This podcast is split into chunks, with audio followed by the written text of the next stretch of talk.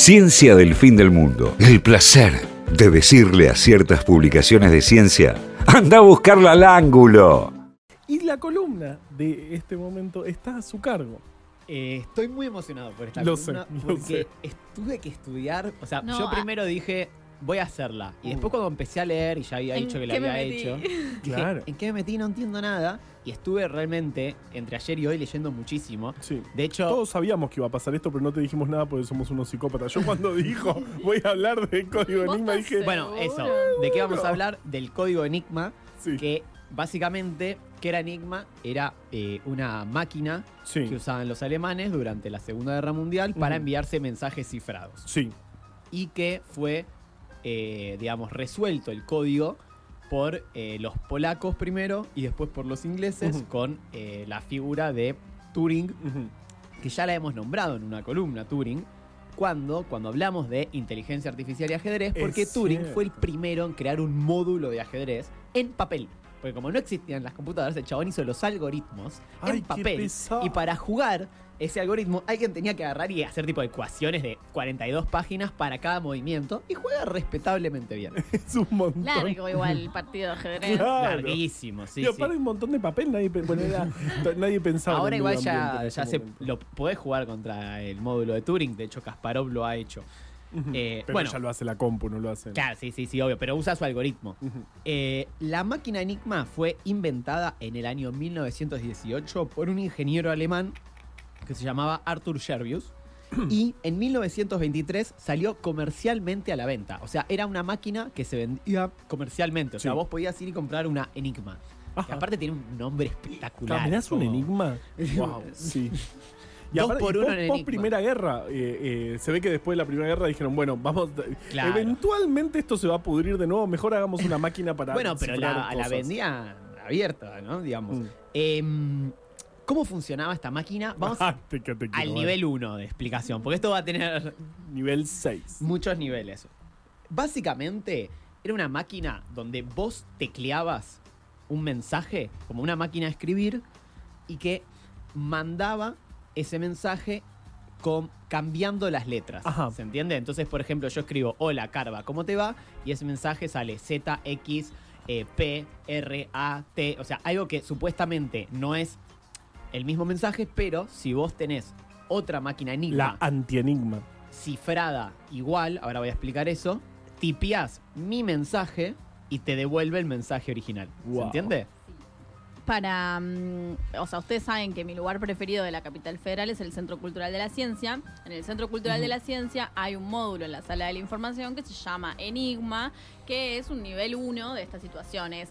Estás vos enfrentado con tu amigo y le mandás un... Ahí tiene como todos así cifrado, onda, bueno, le cambiás esta letra por la otra o una máquina de escribir que tiene las letras No cambiadas. lo puedo creer. Se la mandás al que está Ayer enfrente. estuvimos ¿Sabes ahí. qué es no lo más dijiste. insólito? Que trabajamos en el Centro Cultural de la Ciencia y nunca nos lo dijiste.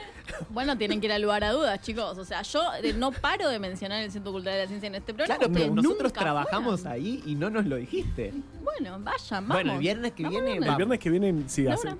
transmitimos desde ahí incluso. Bueno. Vamos a agarrar la máquina y llevarla. ¿Cómo funcionaba esto? Vamos ahora a ir un nivel un poco más específico. Básicamente, la máquina Nivel tenía dos. tres etapas, ¿no? Digamos, como donde tecleas, un lugar que son los rotores, que ahora voy a explicar qué son, que son los que transforman la letra en otro, y después la letra que terminaba produciendo. ¿Se entiende? Entonces, yo aprieto, por ejemplo, una A, pasa por este sistema, que ahora voy a explicar, y termina en una letra distinta. Que, anoten este dato, dato que será de vital importancia para el futuro, esa letra nunca es igual a la que vos escribís. Ok. Si yo escribo una B larga, no puede salir cualquier letra menos una B larga. Lo cual, ok. Puede llegar Yo a ser un peligro. de eso, sí, claro. pasa que azarosamente, técnicamente, por estadística, alguna vez podría suceder que el texto salga exactamente igual. Yo, yo creo Pero que no por eso no lo Imagínate, imagínate le llega un texto sin cifrar que dice, vamos a atacar el avión tal. Seguro que es mentira, ¿no le crees? Bueno, no sé. Bueno. Yo te digo. ¿Cómo funciona esto? Vos apretás, por ejemplo, la letra A. Entra al primer rotor. ¿Los rotores qué son? Son como unas ruedas que tienen 26 agujeros. Ok. Uno por letra. Sin la ñ. Ay, sí. sin la ñ. Em, y que después pasa al segundo rotor, que tiene otros 26 agujeros, Sí. y después pasa al tercero. En cada rotor va cambiando de letra Sí. y el que sale del tercero es la letra que queda. Ok. Entonces, por ejemplo, vo- vos podés, la máquina se dispone de una forma que vos apretás, por ejemplo, la letra A y el rotor tiene que estar posicionado sobre alguna letra. ¿Se entiende? O sea, la primera letra se decide cuál va a ser, ya automáticamente. O sea, vos, eso es importante, que yo que mando el mensaje y vos que lo vas a recibir, tengamos cómo posicionados pongo la máquina los para que. para- rotores claro. en la misma letra. ¿Se entiende? En la posición de la ¿De letra A, de la letra B, de la. Sí, de cada rotor. Eh. El rotor 1, cada vez que vos apretás una letra, gira una posición. O sea, pasa una, a la letra siguiente.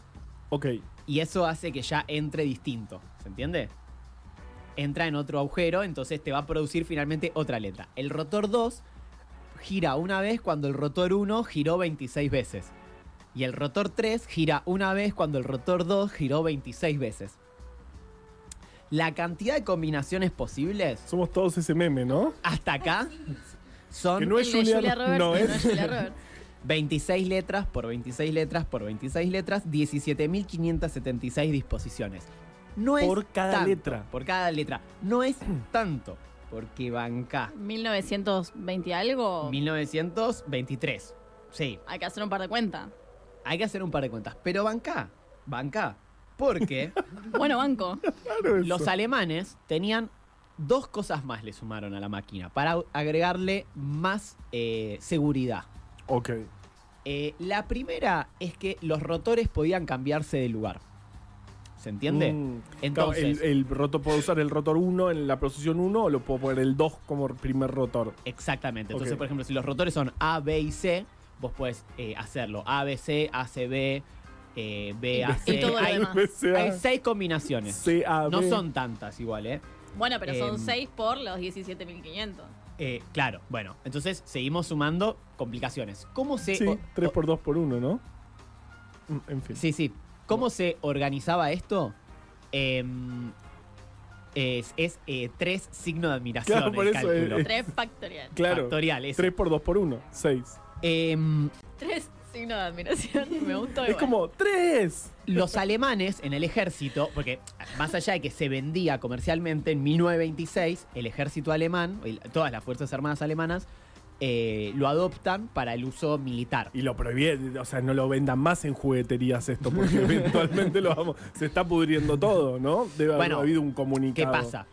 Más o menos. ¿Por qué? Porque justamente lo que hacía el ejército alemán era una vez al mes cambiaba la disposición original de los rotores.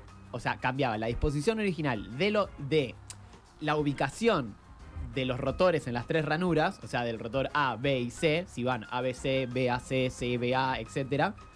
Y también te decía en qué posición tenías que poner cada rotor, o sea, en qué letra lo tenías que poner cada uno. Sí, sí, sí. Que Eso se entregaba en papel.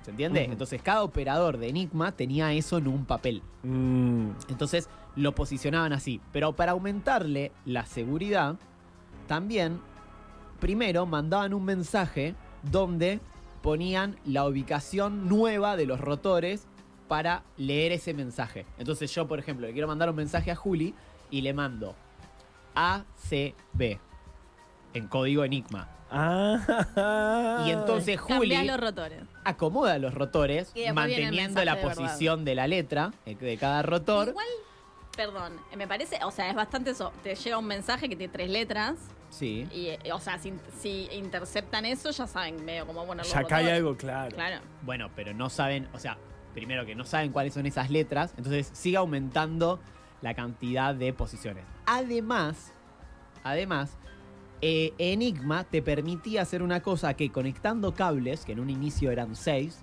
y en un momento de los alemanes lo van a subir a 10, vos podías intercambiar la ubicación de las letras.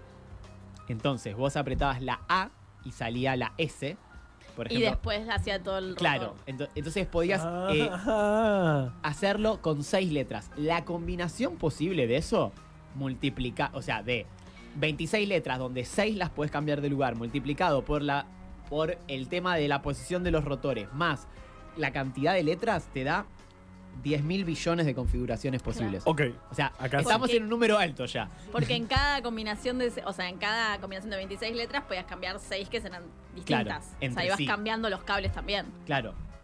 Eh, eso también estaba en lo que se llamaba el código de.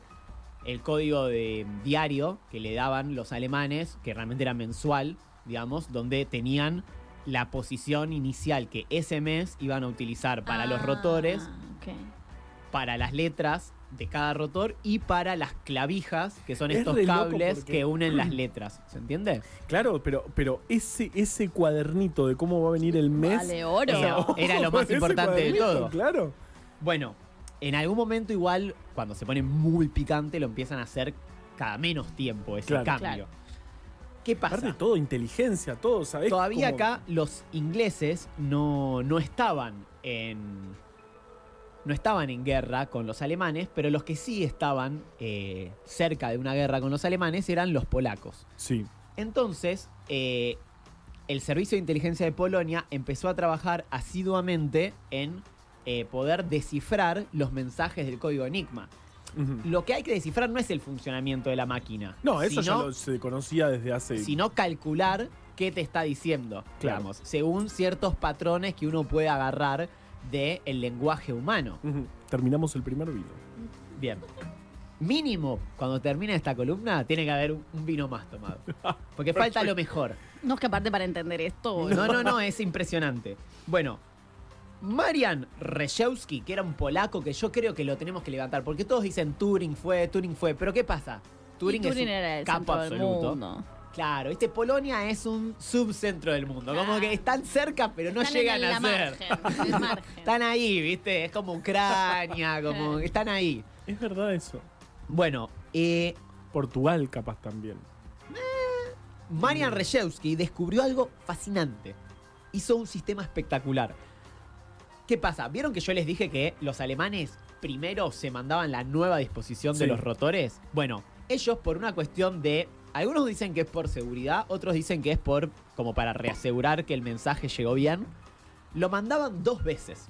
Es decir, por ejemplo, si yo te tengo que mandar que la posición es C, A, B, ticleo C, A, B, C, A, B. ¿Qué pasa? ¿Se acuerdan que yo les dije que nunca te volví a tirar la misma letra? Nunca. Creo que no te lo dije igual. Sí. O sea, no. No, habías dicho que nunca es la letra que claro, bueno, pero además, cuando vos tecleas, por ejemplo, dos veces la A, no te va a dar A, eh, de- no te va a dar dos veces la misma letra. Claro, FF. Claro. Claro. FH. Q, por ejemplo, cualquier cosa, no importa. Em, entonces, Entonces ahí es como el. El, la- el, el secret code.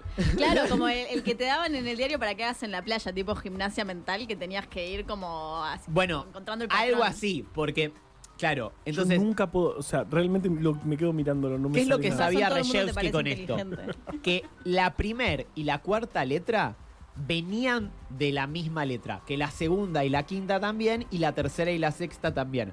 Entonces, lo que hizo es una cosa que él le llamó eh, sistema de cadenas, que calculaba cuáles eran las posibilidades, según todas las posiciones posibles de los rotores, de que, por ejemplo, una, si vos tipiaste la letra, no importa cuál, se transforme en una P y después en una Z, por ejemplo. Lo mismo con la segunda, lo mismo con la tercera, y cruzando esos datos pasaste de 10.000 billo- 10.000 billones de posibilidades a ciento y pico. Ah, ya estamos. Con lo cual, probando a mano las disposiciones posibles, se podía calcular. ¿Entiende? Con lo cual, los polacos lograron vulnerar Enigma de esa forma. ¿Y estos antes de que se desate la guerra? Antes de que se desate la guerra. ¿Qué pasa? Pasan Pero dos eso, cosas. una pregunta, ¿eso lo Sí. pueden hacer para todas las letras o para esas letras que están ahí? Lo que pasa es que las otras letras no sabes que una y la otra son la misma. Claro. Entonces no tenés manera de saber que viene de la misma. ¿Se entiende? Claro, pero entonces, o sea, podés encontrar esas tres letras, tipo la A, la B y la pero C una vez en que todos tenés los... tres, encontrás rápido palabras que se usan mucho en alemán y tenés Claro. tres. O sea, realmente si tenés tres letras es muy fácil. Aparte Oh, son, muy fácil, andá solo vos. son A, B y C, digamos. Letras que se usan mucho, que no eran A, B y C. Porque, bueno, no sé si en el alemán se usa mucho la B y la C. La A seguro. Te metiste en una que Me no. metí en una poder Luma leer. Cuso que sabe alemán, decinos. ¿Qué letras se usan mucho en el alemán? Por ahí la está nuestra es la E, ¿no? La Eh, nuestra es la E. Te das cuenta de. En el en Scrabble, el- que hay más. No, y en el teclado. En el teclado la E nunca. todas claro. hundiditas. Bueno, eh, ¿qué pasa? Entonces los alemanes se dan cuenta de esto y pasan dos cosas en paralelo. Por un lado, la invasión a Polonia en septiembre del 39 y el inicio de la guerra, con lo cual los polacos que habían descubierto esto se exilian y se van para Inglaterra y empiezan a compartir la información con el servicio de inteligencia inglés. Ahora retomamos eso.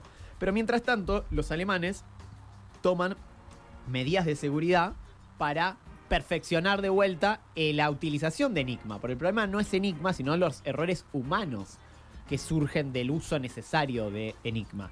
Entonces toman tres medidas.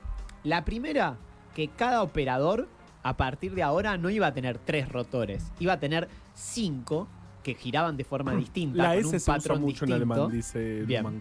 Aprovecho para decir lo que quería decir antes que me quedo colgado. No sé si vieron, perdóname, eh, la- una película que se llama La escafandra y la mariposa. Que es de un, bueno, no importa, es de un chabón que se le pasa un accidente y no puede hablar más. No se puede comunicar de ninguna manera con nadie. Ni con- no se puede ni mover, no puede hablar, no puede hacer nada. Entonces eh, diseñan un sistema en el cual una chica le va diciendo las letras del abecedario y él lo único que podía mover era los ojos. Entonces, cuando llega la letra que quiere decir, cierra los ojos y dice... "Esa es Como es Salamanca, letra". que O como, eh, como Stephen Hawking. Claro. Pero en lugar de decirlo en orden alfabético, o sea, primero se lo dice en orden alfabético y después la chica se da cuenta de que no, de que tiene que decir en orden de mayor, Mayor uso, uso. Claro. de las letras en el francés, que es del inglés. Claro, como el teclado QWERTY. No me ponga A, B, C, D, S. Claro, entonces ella, y ella empezaba por la E, porque también en francés la que más se usa es la E. Fin. Bien, entonces les decía, se tomaron tres medidas para aumentar la seguridad de Enigma. La Medida primera número es que uno.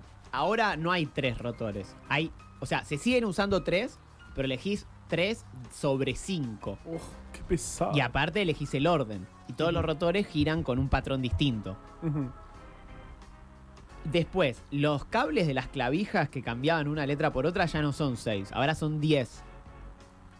Lo cual hay que informar. una 10 carrera contra, contra. Y después se dejó de usar el doble mensaje del día. Es decir, viste que vos antes, yo, yo te decía que aparte eso era elección del operador. Yo quería mandarle un mensaje a Carva y le decía ACB, ACB.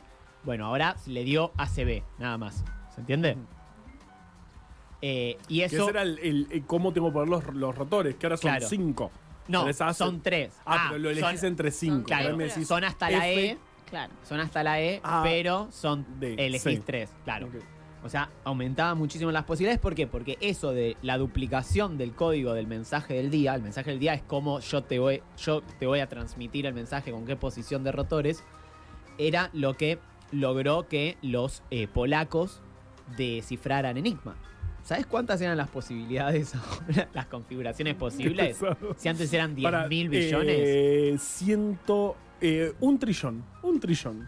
te quedaste muy corto. 159 trillones. Ay, no me quedé tan corto. No me quedé tan corto. 159 veces es un montón. No es un montón, estamos, estamos a, a dos órdenes, no es tanto. O sea, están Bueno. entre un trillón y Sí, 100 pero, trillones. amigo, veníamos de 10 mil billones. O sea, ¿qué iba a pasar a 200? Si yo te muestro, si yo te digo, acá hay un trillón de cosas y Bueno, acá hay está bien, 100 está bien. trillones de cosas, es lo mismo. Para No, vos. igual yo a esta altura me bajé de la guerra. O sea, ya me, me agoté. O sea, abandono. ¿Se puede? ¿Qué Sí, pasa? o sea, si yo la, hubiese ma- abandonado. la Marina Alemana Sí. no usaba 5, usaba 8 rotores. ¿Por qué? Porque lo más importante de todo, to- pensemos que estamos hablando de 1939, cuando Inglaterra estaba prácticamente sola, porque en 1940 los nazis conquistan Francia, la Unión Soviética y Estados Unidos no habían ingresado a la guerra, con lo cual era eh, los nazis Contra Inglaterra. contra Inglaterra Con todas las mano a mano. Eh, entonces, ¿cuál era el tema? Inglaterra es una isla, necesita aprovisionamiento por mar. Entonces, lo que más le importaba a los ingleses era descifrar eh, los códigos de los mensajes de los submarinos. Por eso, en los submarinos usaban todavía un código con más seguridad los alemanes.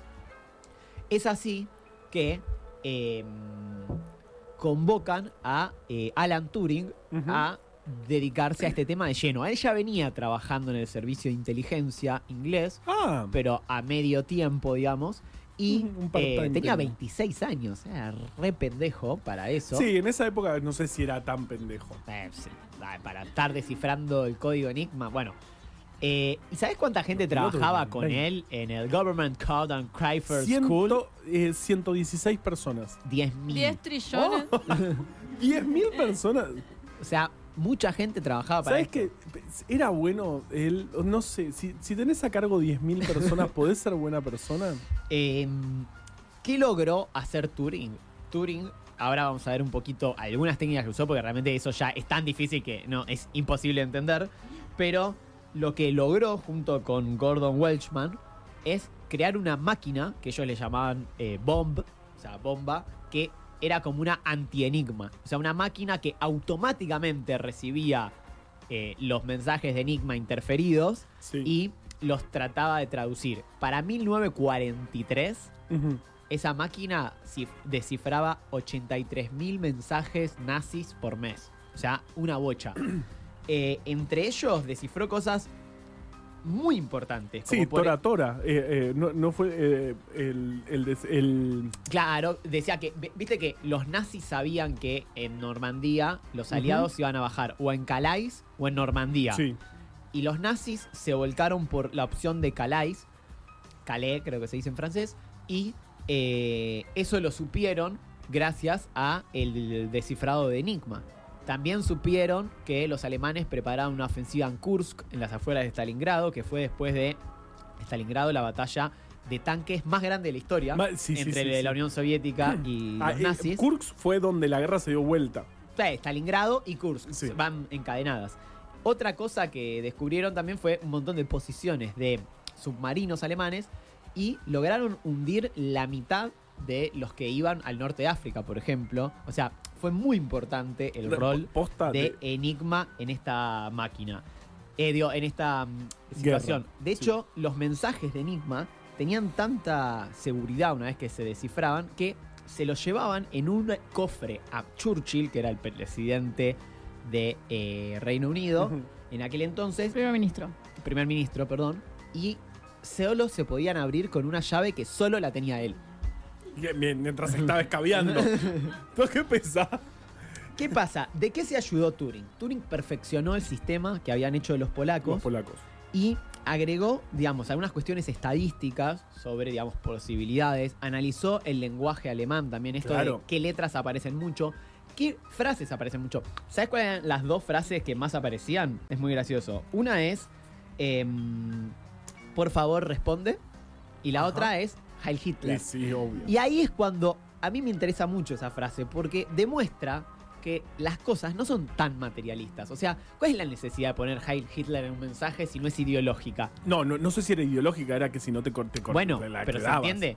Pero hay una cuestión que no, no todo es una cuestión materialista, racional, sino que hay cosas humanas, eh, ideológicas, que están por encima, Y digamos. que, muchas y que te dan vuelta a la guerra. Y en este caso fue un problema grave eh, escribir Heil Hitler eh, tantas veces porque era fácil de reconocer esa frase y una vez que vos reconoces un par de letras, ya está. lo No, con un par de letras se, se- se-.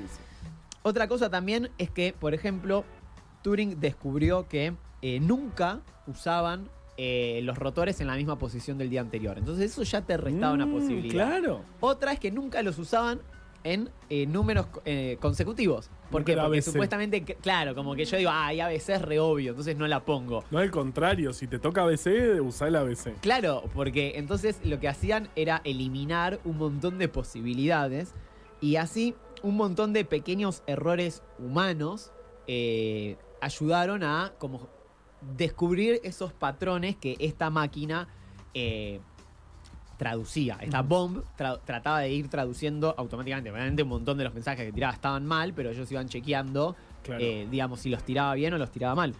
De hecho, por ejemplo, un día pasó un error muy humano, hermoso, que es que estaban probando una enigma, y entonces un alemán le dijeron, escribí cualquier cosa para, para probarla, a ver si anda. El chaval empezó a apretar la letra T, tipo, todo el tiempo. Mm, Entonces, ¿qué pasa? ¿Se acuerdan que yo les dije que ni- nunca una letra tiraba su misma letra? Claro. Bueno, entonces eh, los ingleses ven que dice, che, este mensaje es muy raro, tiene todas las letras menos la T. Claro, Eso si que lo haces 26 veces, ya sabes qué letra es. entonces eso significa que el chabón está apretando solo la letra T y entonces ahí facilísimo para ellos, que ya tienen todo estudiado. Claro, yo estoy mirando eso 60 horas y digo, ¿qué sé yo que habrán dicho? No es lo que decís, tipo, ah, bueno, esta es la letra T. ¿Qué carajo haces con eso? sacar el patrón. Bueno, y así un montón de errores humanos que fueron haciendo. Igual los nazis eso, de vuelta le agregan un rotor más, entonces eran Qué dos meses con los una carrera de rotores al final.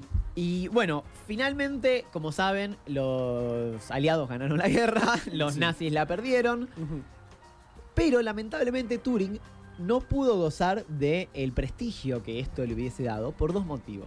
El primero es que el trabajo de... em, ¿Cómo se dice? Del desciframiento de Enigma no se develó públicamente hasta finales Ah, de la claro, década del sí, 60 porque, bueno, todavía era información confidencial.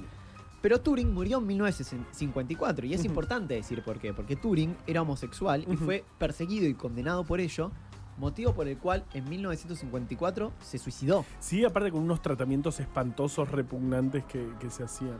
O sea, muy, mu- muy feo el, de- el destino que tuvo él. Un, realmente un genio, Turing, absoluto. Padre de la computación. Eh, y en 2021, o sea, el año pasado, Sí. el Banco Central de, de Inglaterra Ajá. decidió que el billete de 50 libras iba a tener la cara de Turing.